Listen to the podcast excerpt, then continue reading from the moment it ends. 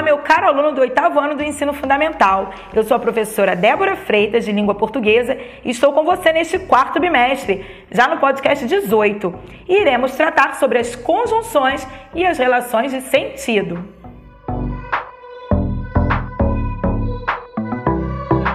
Conjunção é a palavra ou expressão que relaciona duas orações ou dois termos, duas palavras de mesmo valor sintático.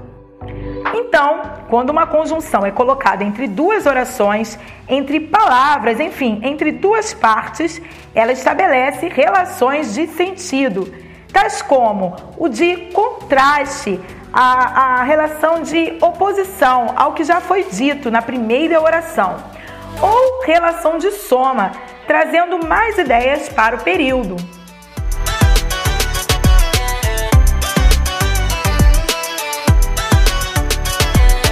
Ou mais palavras juntas podem exercer o papel de conjunção e são chamadas, quando isso ocorre, de locução conjuntiva. São exemplos já que, se bem que, a fim de que, posto que, além disso. Exemplo: depois que o jardineiro foi embora, as flores ficaram tristes. Então, este depois que, funcionando como conjunção, mas em duas palavras, será chamado de locução conjuntiva. As conjunções podem ligar orações coordenadas ou orações subordinadas. Serão conjunções coordenativas quando ligarem-se é, às orações coordenadas e serão conjunções subordinativas quando ligarem orações subordinadas. Então, as conjunções coordenativas são as que ligam as palavras ou as orações de mesmo valor sintático. Já as conjunções subordinativas inserem uma oração na outra, estabelecendo entre elas uma relação de dependência sintática. As conjunções coordenativas podem ser aditivas quando estabelecerem relação de soma, de acréscimo. As principais conjunções são e, nem, que é o mesmo que e não, e mais também. Mais também sempre junto. Exemplo de oração, de, na verdade, período, juntando duas orações. Telefonei e dei o seu recado.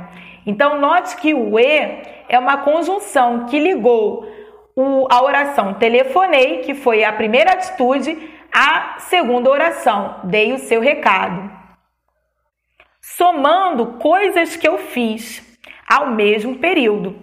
Já a conjunção adversativa dá a ideia de adversidade, de oposição, ou seja, se opõe àquilo que foi dito anteriormente na, na oração da frente.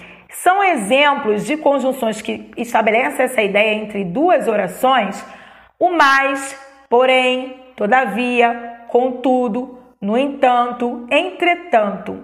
Exemplo de período com duas orações.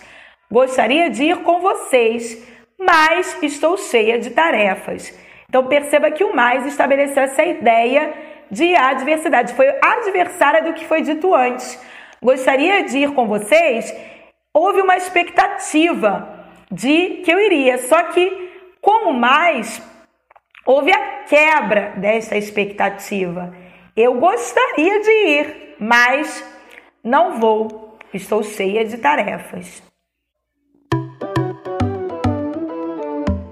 Já a conjunção alternativa, ela dá uma ideia de separação, de exclusão, mas também de alternância, de escolha do que eu posso fazer.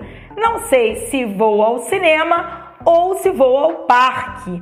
Note aí a presença da conjunção ou, que muitas vezes as conjunções alternativas elas se repetem no período. Ou você fala ou você escuta. E existem também outros exemplos de conjunções alternativas, com, como hora, que é sem o H, porque não é hora de tempo, de, de hora de relógio, não. Hora isso, hora aquilo. Já, quer queira, quer não, certo? A conjunção conclusiva dá a ideia de conclusão. E as principais conjunções são logo, pois, portanto, por isso. Então,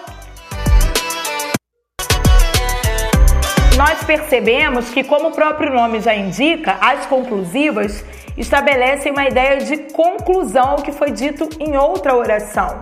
Não trabalhou com empenho, portanto, será demitido. Logo, será demitido. Já a conjunção explicativa da ideia de explicação, de justificativa. Vamos, já é tarde. Vamos, porque já é tarde. Vamos, pois já é tarde.